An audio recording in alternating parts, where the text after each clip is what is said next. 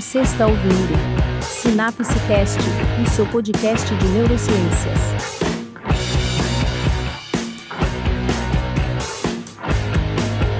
Saudações alucinápticas! Eu sou a Mônica Lima. Eu sou o Caio Maximino. E esse é o Sinapse Cast, o seu podcast sobre neurociências. E aí, Caio? Preparado para sexta-feira de carnaval? Bom, parou, tá bom, tá bom, tá bom. Bora aqui, foco.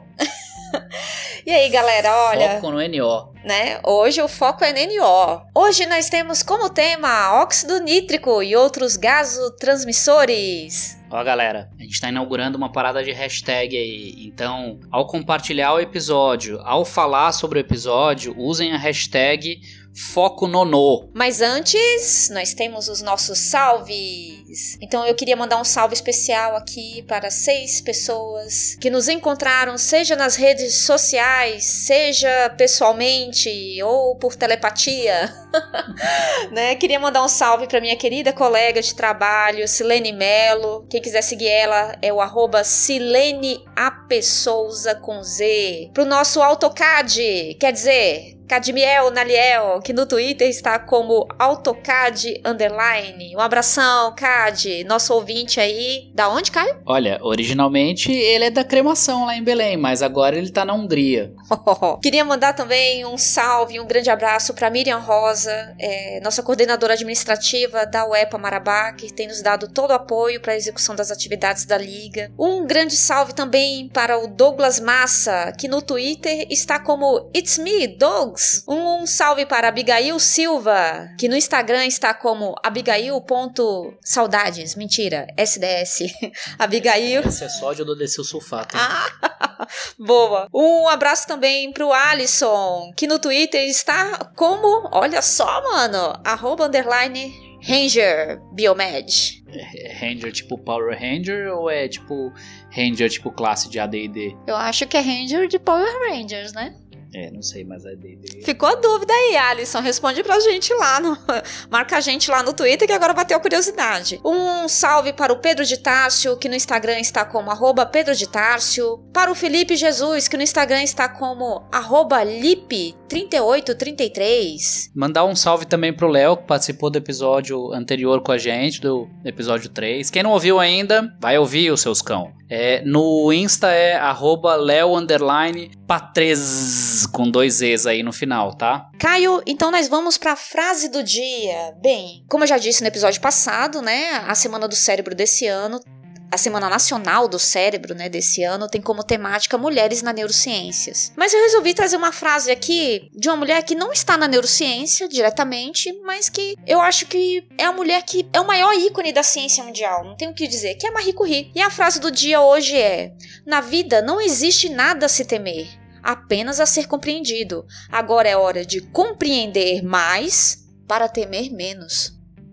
Uia, essa foi profunda, hein? Bom, Lá no nosso episódio passado a gente falou um pouquinho sobre neuroplasticidade, né? Nos outros episódios a gente foi mais numa questão mais neuroquímica, né? No primeiro episódio a gente falou sobre a história da sinapse, no segundo episódio a gente falou um pouquinho sobre serotonina. E aí algumas pessoas falaram: "Ah, acho que vocês deveriam falar um pouquinho sobre ah, os transmissores que estão envolvidos na plasticidade e tal, né?" E o primeiro transmissor que está envolvido na plasticidade que vem na nossa cabeça é o glutamato.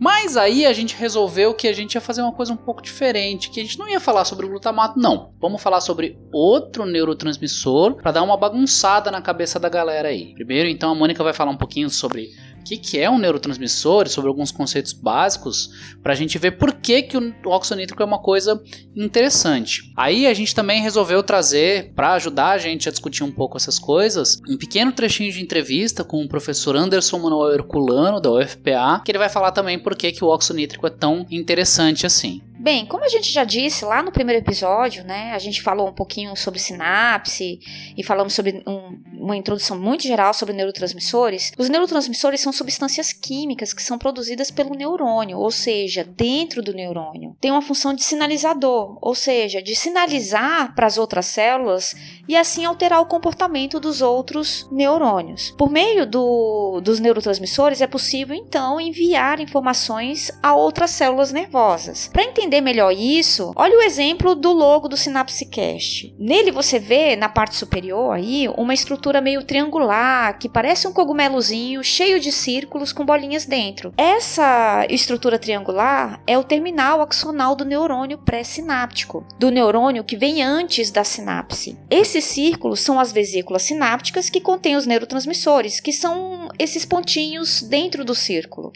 Já essa estrutura toda cinza que vem depois do neurônio pré-sináptico é o neurônio pós-sináptico, que é o neurônio que vem depois da sinapse. E ele tem sua membrana cheia de proteínas, como está aí na imagem. Mas corre lá no nosso primeiro episódio e ouça a história da sinapse que você vai entender ainda mais. Vai lá que a gente te espera, tá?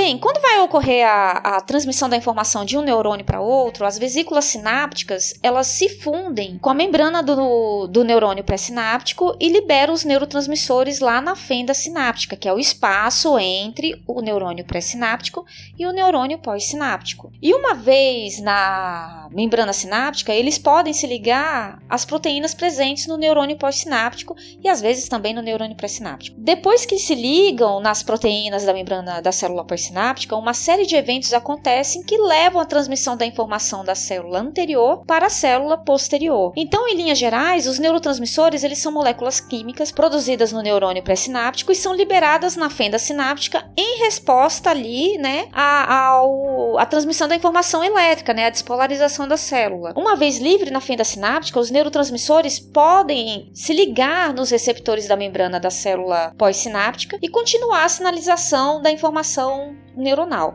Mas veja bem, o neurotransmissor ele não entra na célula nervosa pós-sináptica. Ele se liga nos receptores de suas membranas. O óxido nítrico é um neurotransmissor bem curioso porque ele não obedece esse modelo tradicional de um neurotransmissor. E ele é um gás. Oh.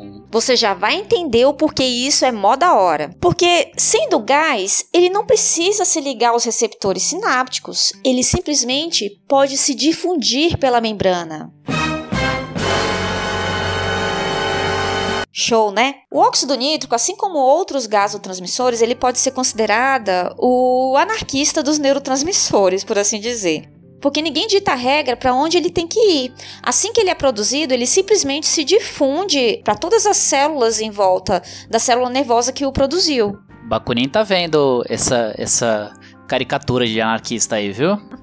É só um exemplo aqui que eu dei para as pessoas entenderem. Então, assim que o óxido nítrico ele é produzido, logo ele vai se difundir para as células que estão em volta dele. E o óxido nítrico ele só consegue essa proeza porque ele é um gás. E gases, de maneira geral, eles têm a capacidade de atravessar as membranas celulares muito mais facilmente que outras moléculas químicas. O óxido nítrico não foi imediatamente caracterizado como neurotransmissor porque o dogma predominante, né, o, o digamos assim, a regra geral era de que, que para ser considerado um neurotransmissor, ele precisaria de um ser armazenado nas vesículas lá nos terminais do nervo pré-sináptico, né? Dois, ele seria liberado só quando houvesse um potencial de ação chegando lá no terminal pré-sináptico, né? Quando tem, a, ou seja, quando tem uma atividade elétrica nesse neurônio. E três, então atuaria ali, né? Uma vez liberado, ele atuaria no, nos receptores ligados à membrana pós-sináptica. Como ele não obedecia nessas né, três regrinhas, né? Não, não estava dentro de vesícula, não era liberado necessariamente após a chegada de, um, de uma informação elétrica lá no terminal pré-sináptico, né?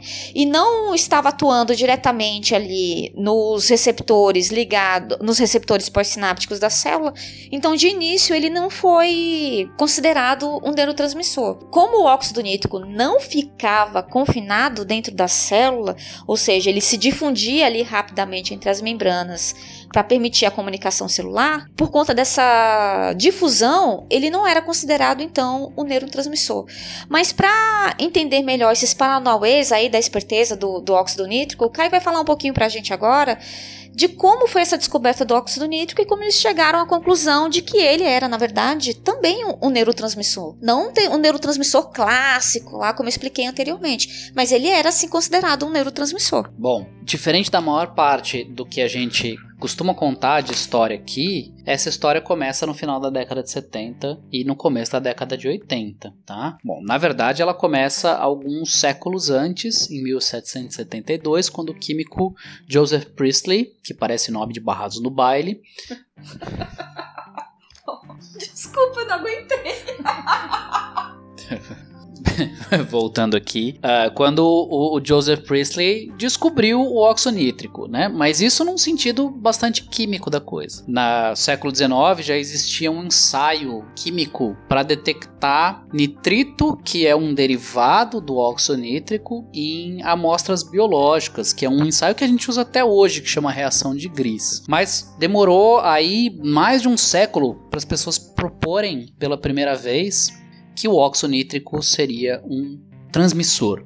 A gente usa a palavra neurotransmissor, mas é, o óxido nítrico talvez seja melhor entendido como um transmissor ponto, porque ele não é produzido só por neurônio e ele não é uma molécula que faz sinalização, ou seja, que manda uma mensagem de uma célula para outra somente uh, nos neurônios. Isso vai ser importante para a gente entender algumas coisas.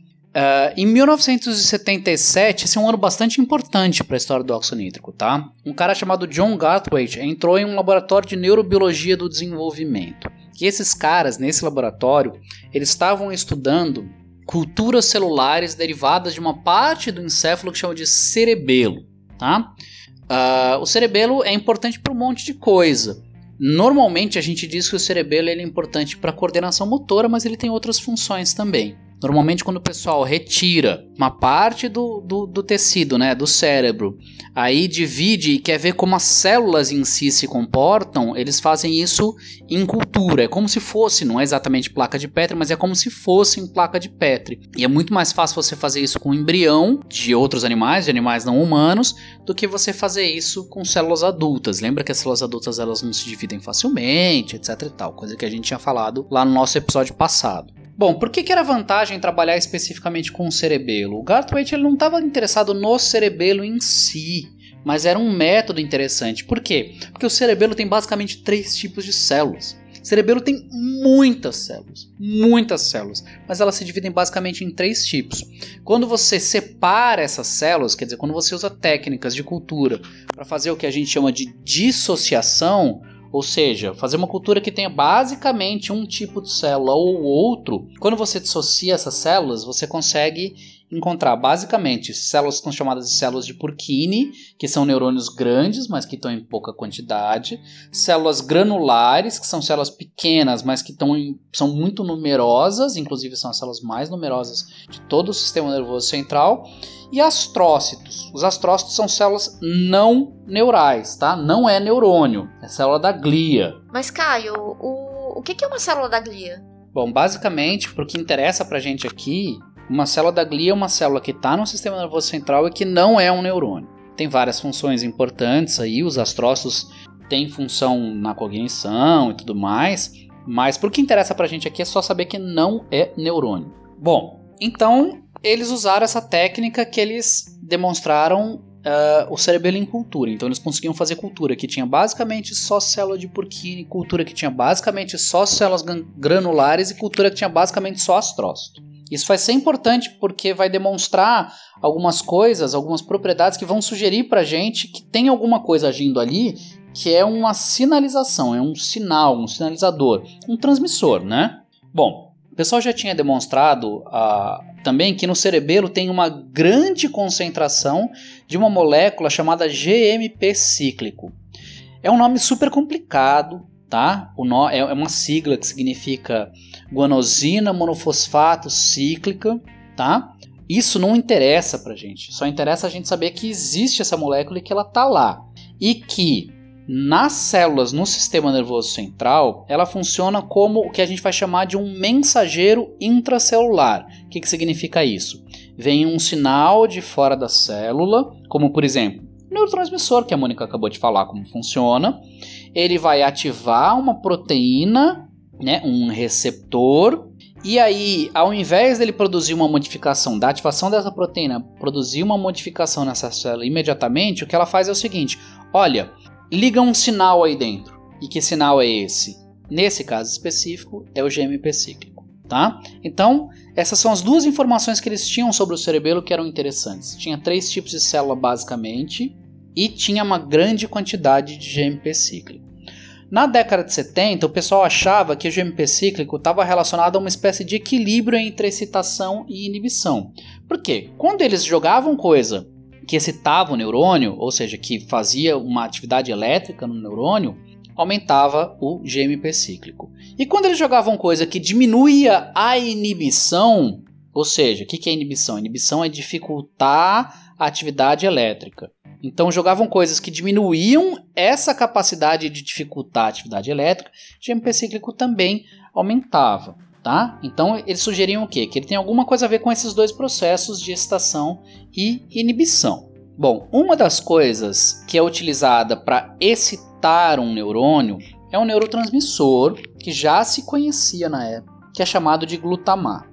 Inclusive o glutamato, ele é um aminoácido, ele tem estrutura parecidíssima com o glutamato monossódico que é usado como aditivo de sabor em alimento, é, que tem aquele gosto que o pessoal chama de umami. Isso é uma mera curiosidade. Então, o que, que os caras já sabiam? Que se você joga glutamato em fatias de cerebelo, quer dizer, você pega um, cerebelo e você faz fatias e tenta manter essas fatias vivas. Se você joga o glutamato ali, ele aumenta GMP cíclico. Se você faz isso em vivo, quer dizer, se você pegar, descer uma canulazinha no cerebelo de um animal, jogar glutamato no cerebelo do animal, depois você observa que aumentou o GMP cíclico também. Então, o glutamato era uma coisa importante nessa história aí. E é, esse processo ele dependia de cálcio. Quer dizer, se você pegava lá, colocava uma fatia de cerebelo em uma placa de Petri, não é uma placa de Petri, é um frasco de cultura, mas tanto faz. Você jogava glutamato e você retirava todo o cálcio que tinha no meio de cultura, não aumentava o GMP ciclo. Por que, que isso é importante? Porque isso já dá uma pista pra gente de algumas coisas que estão acontecendo e fez com que o Garthwaite ficasse com a pulga atrás da orelha e falasse: Olha, se tem cálcio envolvido, eu acho que isso deve ter alguma coisa a ver com a liberação de um fator que a gente desconhece. Porque o cálcio é um íon que ele é fundamental para a liberação de um neurotransmissor. Se tirar o cálcio, não tem liberação de neurotransmissor. Bom, no mesmo ano ali, em 1977, quando o Garthwaite entrou nesse laboratório, teve dois grupos que de maneira independente descobriram que o óxido nítrico ele ativa uma enzima chamada de guanilato ciclase, que é a enzima que é responsável por sintetizar aquela molécula que a gente falou que é o GMP cíclico. Ou seja, quando eu jogo óxido nítrico, no caso específico não era óxido nítrico, mas eram drogas que estimulam a produção de óxido nítrico, também tem a produção de GMP cíclico. Um desses caras era o Ferid Murad. Guarda esse nome, depois a gente vai ver que ele teve importância em outras regiões, mas o Ferid Murad, nesse caso específico, estava estudando lá no sistema nervoso. O outro era um grupo de um japonês chamado Kuriyama. Então eles demonstraram que o óxido nítrico uh, ele é capaz de iniciar essa sinalização do GMP cíclico, assim como o pessoal lá do grupo do Gatway já tinha demonstrado que o glutamato é capaz de fazer. Bom, lembra que eles trabalhavam com cultura? Então assim, quando eles pegavam o tecido fresco, sem fazer cultura, quando que estavam todas as células ali intactas, agindo normalmente, e os caras jogavam glutamato, o que, que acontecia? produzia GMP cíclico naquele tecido, certo? Aí os caras iam lá e pegavam cultura de astrócito, só astrócito. Lembra que astrócito não é neurônio. E aí eles iam lá e jogavam glutamato e eles viam que isso produzia GMP cíclico. Aí eles jogavam isso nas células granulares, em cultura de célula granular.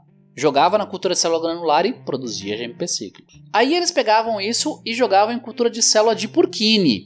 Quando eles jogavam na cultura de célula de Purkinje, que eles acreditavam que seria o principal responsável pelo GMP cíclico, tinha uma produção muito baixinha de GMP cíclico. Então eles falaram: bom, em primeiro lugar, o efeito que o glutamato tem para a produção de GMP cíclico nesse cerebelo aí, ele depende do tipo de célula. Dez anos depois. Caramba! Pois é, passou um tempão, né? Mas esse tempão ele teve que, teve que acontecer algumas coisas. Eles tiveram que desenvolver algumas técnicas novas e eles tiveram que uh, entender um pouco algumas coisas que estavam acontecendo, estavam acontecendo no momento uh, na pesquisa, tanto em neurociências quanto em farmacologia. Dez anos depois, eles desenvolveram uma técnica em que eles destruíam seletivamente células no tecido. Então, assim, tá. Quando eu tenho só esse conjunto de células e eu taco o glutamato, acontece isso aqui. O que, que, será que é? Só que isso pode ser um artefato, pode ser uma coisa que tem a ver com a cultura.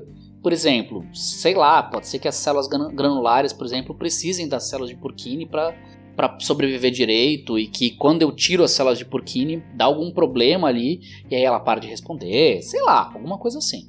Então o que, que eles fizeram? Eles pegavam novamente fatias, dessa vez não cultura, mas eles pegavam fatias de cerebelo.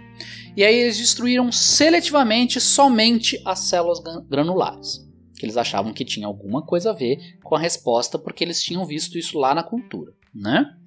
E aí, o que, que eles descobriram? Que se eu jogo glutamato em, em fatias de cerebelo que não tem mais células granulares, eu não tenho mais resposta de GMP cíclico. Agora, uma coisa era interessante, que era o seguinte: lembra que aquele grupo, aqueles dois grupos lá, do Murad e do Kuriyama, tinham descoberto que o óxido nítrico induz respostas de GMP cíclico?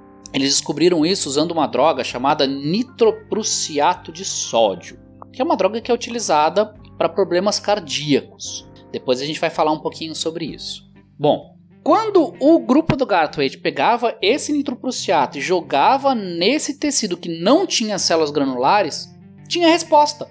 Então a resposta de GMP cíclico ela estava preservada, ela existia, só que só não respondia ao glutamato. E ele ficou pensando, será que, será que esse nitro, nitroprussiato ele não está imitando o efeito de alguma coisa que é estimulada pelo glutamato?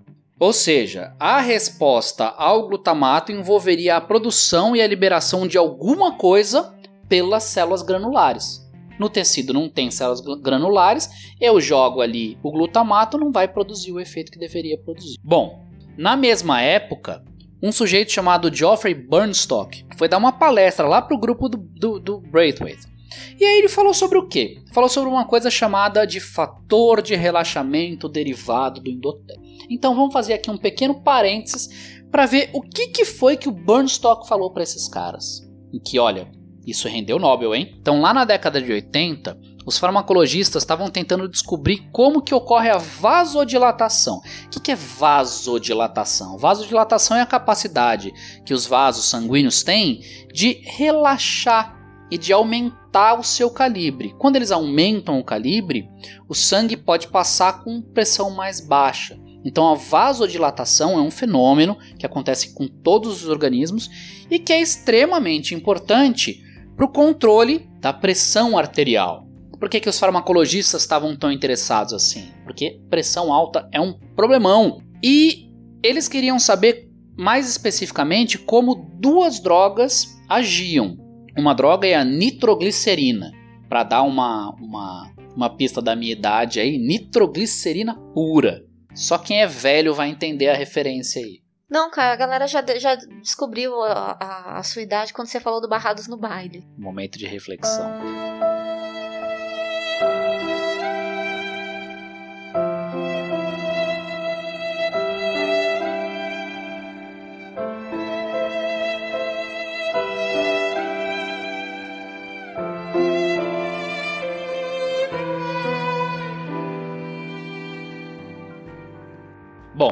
Uma das drogas era a nitroglicerina, a outra droga era o nitroprussiato de sódio que eu já falei. Essas duas drogas eram muito utilizadas para controle de pressão arterial. Hoje em dia muito pouco, porque elas não são drogas muito seguras, tá? Mas elas eram muito utilizadas na década de 70 e começo da década de 80 para o controle da pressão arterial. E o que, que elas faziam? Elas produziam vasodilatação. O Ferid Murad, aquele mesmo cara lá que em 1977 tinha descoberto que o óxido nítrico produz GMP cíclico, estimula a produção de GMP cíclico, descobriu que a nitroglicerina libera óxido nítrico. Eles tinham desenvolvido um método para medir óxido nítrico. Ele viu lá nitro. Será que esse nitro aqui da nitroglicerina, que também tem o nitro lá no nitroprussiato, ele não é de alguma forma liberado em alguma reação ali? Ele descobriu que sim. Não só isso. Esse óxido nítrico era o que causava o relaxamento, certo? Então ele já ele descobriu o mecanismo de ação dessas drogas.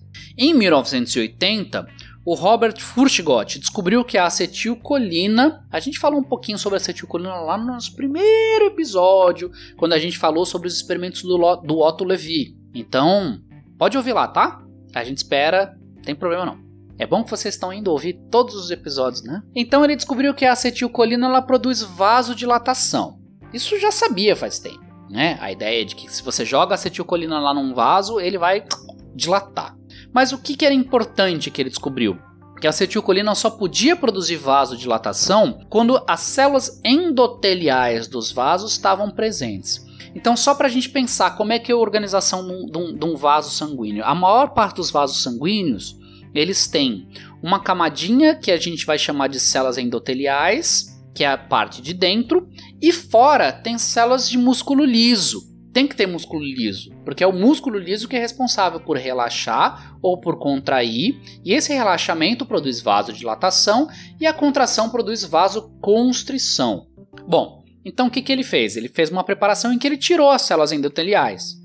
E aí, quando ele jogava acetilcolina, ele via que o músculo não relaxava, mas em outros sistemas, em outros tipos de músculo, quando você joga acetilcolina, ela produz um efeito direto no músculo.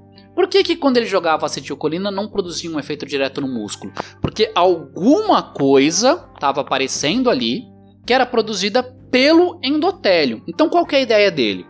A acetilcolina ela vai produzir um efeito no, nas células endoteliais essas células endoteliais vão produzir algo, esse algo vai se difundir para as células da, do músculo liso que está em volta dos vasos, e isso que vai produzir relax, o relaxamento. Ele chamou esse algo de fator de relaxamento, derivado do endotélio. Em 1986, o Luinharro identificou o fator de relaxamento derivado do endotélio como o óxido nítrico. Ele, ele definiu, sem nenhuma sombra de dúvida, que este fator específico era o óxido nítrico. Esses três caras, Ferid Murad, Robert Furchtgott e o Louis Inharro, ganharam o Nobel de Medicina e Fisiologia em 1998 por causa dessa descoberta. Tá? Porque eles descobriram um mecanismo pelo qual ocorre vasodilatação. Que, como eu falei, é uma coisa importante. Aí salta para 1987 e tá lá o Garthwaite e os alunos dele no laboratório ouvindo a palestra do Burnstock. E o Burnstock tá falando sobre todas essas coisas. E aí vem um estalo na cabeça dos caras. Olha, quando a gente jogou drogas que produzem óxido nítrico, produziu GMP cíclico. Quando a gente joga glutamato, produz GMP cíclico. Quando eu jogo glutamato, mas não tem células ganglionares, não produz GMP cíclico. Então, será que não é o óxido nítrico que é esse processo eles fizeram meio que uma associação. Olha, lá na história lá do First God, eu precisava de um tipo de célula produzindo um mediador que vai mandar uma informação para outra célula. Será que não é a mesma coisa que está acontecendo aqui no cerebelo? E aí eles foram verificar isso. Então, uma aluna de iniciação científica, olha aí, a galera que, que tá na iniciação científica aí, sempre há um facho de esperança, tá? Pois é, acha que, que o, o, trabalho que eles fazem ali é só menial, é um tapa-buraco, e nem sempre é, viu? Pelo contrário, é iniciação científica, é iniciação à ciência mesmo. Pois é. Uh, então, uma aluna de iniciação científica chamada Sarah Charles, ela era aluna do Garthwaite. Ela demonstrou que a produção do GMP cíclico evocada pelo glutamato lá naquelas fatias de cerebelo, ela era inibida por hemoglobina, era inibida por azul de metileno e era inibida por uma substância chamada quinacrina. Tá, e daí? E daí que essas três coisas inibiam o fator de relaxamento derivado do endotélio. Ela não escolheu essas coisas à toa. Ela viu lá a palestra do Burnstock, que estava falando lá sobre os achados lá do, do Forschgott, e falou: Olha, eu vou tentar replicar o experimento dele aqui, quer dizer, usar as mesmas drogas, só que na nossa preparação aqui de cerebelo e tudo mais. Então, quer dizer, não foi à toa. Ela descobriu que os mesmos tipos de tratamento, as mesmas substâncias, os, quer dizer, os mesmos mecanismos envolvidos lá no fator de relaxamento endotélio, que a gente já sabe que é o óxido nítrico, né? Inibiam a resposta de GMP cíclico que era evocada pelo glutamato lá no cerebelo. Isso sugere muito fortemente pra gente que o que, que acontecia lá no cerebelo? Jogava glutamato, glutamato ele iniciava uma cascata que produzia óxido nítrico e aí este gás ia se difundir e produzir um efeito em outras células, astrócitos, células de Purkinje. Bom, é engraçado que eles estão na década de 80 isso aí. Na década de 80 quase ninguém mais trabalha com bioensaio, né? Mas lembra que o Otto Levi trabalhava com bioensaio? Né? O, o ele fala que é, a, o, o, século XX para a farmacologia é o século do bioensaio. Ou a, a, a tacada final, assim, para eles falarem: não, é isso aí mesmo, descobrimos que foi o oxonito. Também pela Sarah Charles. Aconteceu quando eles usaram dois bioensaios específicos. Primeiro, eles fizeram o seguinte: eles pegaram essas células cerebelares, colocaram em cultura, tacaram glutamato. Quando eles tacaram glutamato, eles pegaram o meio da cultura e jogaram nos astrócitos. Não deu nada. Claro que não deu nada. Você pensa que é um gás, a meia-vida de um gás é muito curta. Então os caras tiveram que fazer uma coisa assim super. Um, usar um monte de técnica para tentar estabilizar aquilo. E eles descobriram que eles conseguiam produzir um efeito se eles pegassem o meio e jogarem nos astrócitos em menos de 18 segundos. Dá um trabalho desgraçado fazer isso. Mas aí, quando em menos de 18 segundos eles jogavam nos astrócitos, pá! Produzia GMP cíclico nos astrócitos. Parece muito com aquilo que o Otto Levi fazia, né? Se vocês lembrarem lá, né? Estimula um coração, pega o que foi produzido, pega o que foi produzido ali por aquele coração, joga no outro coração e pá! Produz um efeito, né? Inclusive foi inspirado no que o Otto Levi fez. Aí os caras pensaram o seguinte: bom, a gente não sabe se. Quer dizer, parece muito oxonítrico essa história. Mas, para tirar a dúvida, como quem estava trabalhando nítrico era o pessoal que trabalhava com fisiologia e farmacologia cardiovascular, eles atravessaram o corredor ali e foram bater na porta de um cara que trabalhava com farmacologia cardiovascular. E aí foram lá no laboratório do Russell Chess Williams. Bateram lá na porta do cara. Ei, mano, lance é o seguinte: a gente acha que essa parada aqui tá produzindo óxido nítrico. Bora ver se isso vai produzir algum efeito? Aí o cara, bora, acho que isso aí dá um, dá um, uma história boa, né? O pior, sabe o que é? Eu fico imaginando os diálogos desse jeito, assim, e aí, mano, tudo bem? É, é... Muito doido. Só o pessoal, só, só em, em filme ruim que cientista fala empolado. O cientista é tudo uns caras meio. Mas enfim, vamos lá. E aí os caras foram lá, bateram na porta do cara. Eu acho que, acho que dá samba isso aí. Aí o que, que eles fizeram? Fizeram lá, estimularam lá as células, pegaram lá o bagulho, lá o, o, o líquidozinho do meio, e em vez de jogar nos astrócitos, Jogaram isso nos vasos sanguíneos, na preparação de vasos sanguíneos, igualzinho à preparação de vasos sanguíneos lá que o Foucault tinha feito. E aí o que, que eles descobriram? Que quando eles pegavam o meio que tinha sido produzido pelas células cerebelares e jogavam nos vasos, relaxava. Os caras, putz, meu, tem o mesmo efeito do tal do fator de relaxamento derivado de endotélio, que um pouquíssimo depois o Inarro produziu lá, publicou o artigo dele falando, não, isso aqui é. Isso foi meio que a cartada final. E quem descobriu isso foi óbvio com a orientação do Garthwaite, a Sarah Charles, que era aluna de iniciação científica. Ela meio que deu a cartada final. Lógico que tem uma história toda complexa por trás, tem todo, tem 10 anos de pesquisa do Garthwaite. Mas a cartada final quem deu foi a Sarah Charles, que ela descobriu que de fato quem produzia a ativação do GMP cíclico quando era estimulado com glutamato era o oxonito. Então a cascata está desenhada lá no cerebelo e hoje a gente sabe que isso acontece em vários lugares do sistema nervoso central. Joguei glutamato, glutamato ativa um receptor na membrana da, da célula. A ativação desse receptor vai fazer com que tenha um influxo, hoje a gente sabe que é de cálcio. Esse cálcio vai iniciar a produção de óxido nítrico. O óxido nítrico se difunde para outros lugares, outras células. Porque ele é um gás. Como a Mônica falou lá no começo, ele é um gás, ele vai se difundir vida louca. Ninguém prende ele não, mano, cachorro louco. E aí ele chega em células vizinhas, células próximas, sinapses próximas às vezes, atravessa a membrana dessas células tranquilamente. Lá dentro, ele vai virar e falar: "Tô aqui, produz GMP cíclico". Então eles, ó, desenharam uma cascata assim. Demorou 10 anos, mas conseguiram desenhar. Muito bacana essa história. Hoje a gente sabe que dentro das células neuronais e de alguns outros tipos de células que também estão no sistema nervoso central, a produção de óxido nítrico é mediada por uma enzima chamada de óxido nítrico sintase. Tá? É um nome complexo, mas que na verdade ele só quer dizer sintase do óxido nítrico, ou seja, sintase é enzima que sintetiza o óxido nítrico. Esses nomes todos assim da bioquímica, eu costumo falar isso para meus alunos assim. Esses nomes todos da bioquímica, eles parecem super complexos, mas na verdade o pessoal é super pouco criativo, assim, sabe? Bom, óxido nítrico sintase, ela é uma enzima que ela tem vários tipos diferentes.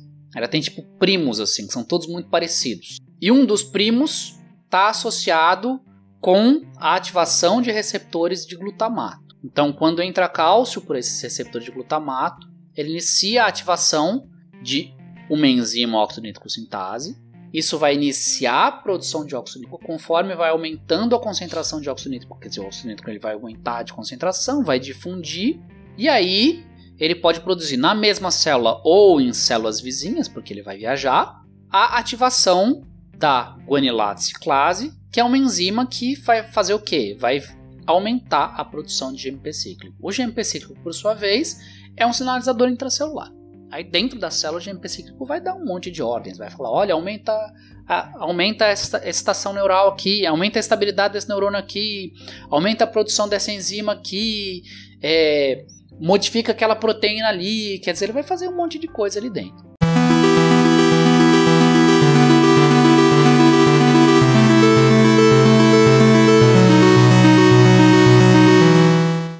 Bem, você pode até pensar, né? Esses dois aí, falando de óxido nítrico, de neurotransmissores gasosos, mas o que isso tem a ver com o funcionamento do cérebro? Para ser mais exato, com o funcionamento do meu cérebro, né? É, nós já falamos assim que já, já fizemos um debate que as explicações no, no sistema nervoso elas não são simplistas e relacionados a, a a participação do, do óxido nítrico no sistema nervoso não é diferente, não é tão simples assim. Como se trata de uma molécula presente em todo o sistema nervoso, né, principalmente o sistema nervoso central aí, as funções do, do óxido nítrico elas são inúmeras. Algumas dessas funções já foram descobertas e muitas, muitas outras ainda não, né? Muitas outras estão aí por serem descobertas ainda, né? É, nós, inclusive, já falamos aqui no Synapse Cache sobre algumas dessas funções. Por exemplo, lá no episódio 3, né, no episódio sobre neuroplasticidade, é, quando a gente fala em plasticidade sináptica, na verdade, tem várias é, funções da plasticidade sináptica que ocorrem junto com a participação do óxido nítrico. A plasticidade sináptica é a capacidade das sinapses em se, em se fortalecerem ou se enfraquecerem lá ao longo do tempo, em resposta ao aumento ou diminuição de suas atividades. E elas são de dois tipos, né? A gente tem a de longo prazo e a de curto prazo. Mas para você entender melhor, eu acho mais interessante você escutar lá o, episódio que a gente falou bem mais detalhado, né? Que foi o episódio 13 que a gente falou sobre neuroplasticidade. Então corre lá que a gente te espera. Esse é o nosso episódio do Jabá. Tem uma plasticidade sináptica de longo prazo, para ser mais exato, a potenciação de longo prazo, que possui muitas características da memória de longo prazo e está relacionada com o aumento da transmissão sináptica e melhora dessa comunicação entre o, o neurônio pré e pós-sináptico.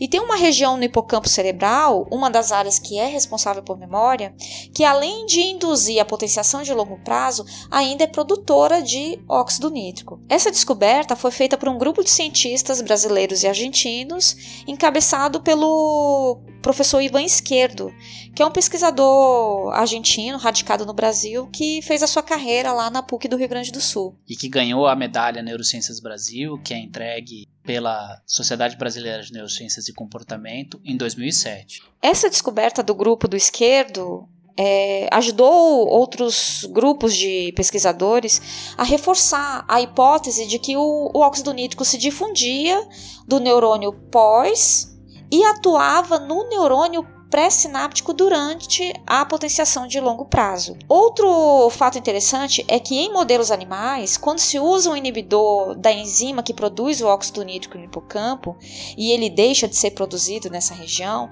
há uma interferência na aprendizagem espacial desses animais, indicando aí que o, o óxido nítrico ele está envolvido em algumas formas de memória. Hoje é, já está bem estabelecido a participação do óxido nítrico na potenciação de longo prazo no hipocampo e córtex cerebral, bem como na depressão de longa duração no cerebelo. Dessa forma, o óxido nítrico ele participa tanto da redução quanto do aumento da transmissão sináptica. Outra coisa bem legal é, que vem sendo explicada está relacionado com algumas patologias que levam ao aumento da memória aversiva, né, de uma memória traumática, vamos assim dizer, frente a situações de trauma, como por exemplo no transtorno de estresse pós-traumático e a sua possível relação com o óxido nítrico Bem, o transtorno de estresse pós-traumático, para quem não conhece, é um transtorno mental relacionado a situações de trauma, em que uma pessoa passou por um evento traumático muito grande e envolveu, que envolveu aí no caso uma situação de quase morte. Então, por exemplo, o que seria uma situação de quase morte? São situações de violência física, né, tortura, por exemplo, é, estupro, situações de guerra, onde a pessoa participou da guerra perdeu membro ou presenciou essa situação traumática, tá? Então envolve aí uma, uma situação de violência física, psicológica muito grande, tá? Que vão fazer com que essa pessoa apresente um conjunto de, de, sintomas que vão persistir por um longo tempo, mesmo que essa pessoa nunca mais seja exposta a essa situação aversiva novamente. E esses sintomas eles incluem vários, né? Mas por exemplo, ocorre um aumento da ansiedade, né? A presença de flashbacks, né? Que são essas é, do nada vem aquela memória intrusiva, né? Da, da para a pessoa, mesmo que ela não, não pense nisso, né? Essas memórias angusti angustiantes, elas retornam sem que a pessoa queira pensar naquilo. E é uma doença, então, assim, né? O, o transtorno de estresse pós-traumático é uma doença bem cruel, porque mexe muito com o psicológico da pessoa, a ponto dela não querer mais socializar com, com outras pessoas. E os remédios para o tratamento dessa doença é, não são tão bons. Eu escolhi para falar um pouquinho do transtorno de estresse pós-traumático porque é meu objeto de estudo. Só que para investigar como ele acontece e por que acontece, nós não usamos humanos, né? A gente usa organismos modelos, no caso um animal. Para ser mais exato, um peixinho chamado zebrafish. É, no laboratório, a gente induz com que esses animais é, desenvolvam um transtorno de estresse pós-traumático, fazendo com que ele seja exposto a, uma, a um evento aversivo, traumático muito grande e então fizemos uma intervenção com uma substância química, né, ou seja, com um agente farmacológico aí, que bloqueava a produção do, do óxido nítrico. E para nossa surpresa, né, esse bloqueio na produção do óxido nítrico reduzia os sintomas do transtorno de estresse pós-traumático. Então, quando a gente comparava dois grupos de animais, onde o primeiro era traumatizado e tinha o bloqueio da produção de óxido nítrico, enquanto que o segundo, embora fosse traumatizado, não tinha esse bloqueio do óxido nítrico, nós vimos que o bloqueio da produção de óxido nítrico de certa forma, protegia os animais de desenvolverem o transtorno de estresse pós-traumático. Dessa forma, a gente chegou à conclusão de que o óxido nítrico tinha um papel na consolidação da memória aversiva do animal, contribuindo para que os animais que passassem pelo evento traumático desenvolvessem aí o TEPT desde que o óxido nítrico não fosse bloqueado. Esse tipo de achado ele é muito importante porque ele nos ajuda a entender né, a fisiopatologia da doença, ou seja, como que a doença acontece qual é o fator determinante para que a doença vá, vá acontecer, além de contribuir aí com possíveis alvos farmacológicos para o desenvolvimento de, de medicamentos mais eficazes. Mas é claro que aqui eu citei dois exemplos só, né, dois exemplos bem bacanas e complexos aí da participação do óxido nítrico no, em alguma atividade do, do sistema nervoso, mas a, a atuação do óxido nítrico no sistema nervoso central ela é extremamente ampla. Para falar um pouco mais sobre algumas das outras funções do óxido nítrico no sistema nervoso, a gente conversou com o professor Dr. Anderson Manuel Herculano, da UFPA. Ele é neurocientista, claro, e ele também é presidente da Sociedade Brasileira de Neurociências e Comportamento. E ele fala um pouquinho pra gente sobre funções do óxido nítrico e sobre por que, que ele acha que o óxido nítrico é uma molécula tão interessante assim. Então, vamos ouvir aí, galera. Herculano, diz aí pra gente então, por que, que você acha que o óxido nítrico é uma molécula tão interessante assim para neurociência? É, cara, é o seguinte, eu acho que o óxido nítrico, ele, ele primeiro por ser um gás, né? Uma molécula gasosa, presente no sistema nervoso central, que desempenha inúmeras funções. Então, é uma molécula muito versátil é, no que diz respeito ao próprio processo de sinalização, né? Então, assim, o interesse tem em torno do óxido nítrico é exatamente pelo fato de ser muito volátil e ter um efeito é, associado a uma resposta rápida sistema nervoso central. Então, assim, é uma, é uma molécula gasosa, né, produzida em grandes quantidades, ela é, no cérebro é uma, é uma, é uma molécula bi, e por conta disso você tem aí um papel importante para a fisiologia do sistema nervoso central. Você falou daí de algumas de, de um papel importante do óxido nítrico como uma molécula ubíqua, né? uh, nas funções do sistema nervoso central. Você pode falar um pouquinho para gente algumas das funções do, do óxido nítrico no cérebro? É, o óxido nítrico é um, um agente que, atua como um neuromodulador do sistema nervoso central, ele regula sinapses gamatéricas, gabaéricas, elétricas, ele representa uma molécula muito envolvida a, a, o processo de consolidação de memória e aprendizado, está muito envolvido exatamente com esse processo né, que coordena exatamente a questão da aprendizagem da memória. E, assim, também atua exatamente no controle motor, né? Como eu estava falando, o óxido nítrico está envolvido né, na regulação das funções fisiológicas de diversos sistemas sensoriais. Então, você encontra o óxido nítrico é, regulando processos sinápticos relacionados à visão, relacionados à audição. Né? O olfato também, você tem um papel do técnico, principalmente relacionado a essa percepção. Então, como eu falei, ele é uma molécula que, que por ser ubíqua, é uma molécula que está envolvido na regulação da fisiologia de praticamente todos os sistemas sensoriais. Né? Sem falar na questão da aprendizagem memória, que eu falei agora há pouco, né? A questão da EPP. A mensagem que eu deixo é uma mensagem de força, entusiasmo. A gente tem que continuar lutando, né? Toda essa diversidade, tudo que está acontecendo no país, ataques contra a nossa ciência, a ciência nacional, e a neurociência tem que resistir, né? Porque uma área, ela representa exatamente isso, né? Uma coisa que, que é muito importante para nossa região, muito importante para o nosso país, e a gente tem que lutar. Eu acho que a gente tem um momento de luta, de perseverança. Essa coisa toda aí, que é essa loucura de fazer ciência no Brasil na Amazônia. Muito massa. Então, galera, em breve aí, esse ano ainda tem Falan em Belém. O Herculano aí é uma das principais figuras responsáveis por, por organizar e por trazer o, o evento para cá. Então, bora lá todo mundo, hein?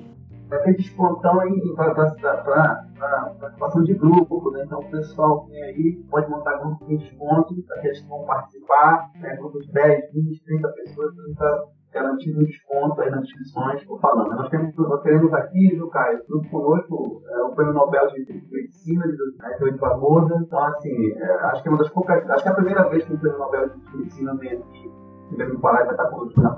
nossa, que bacana, né?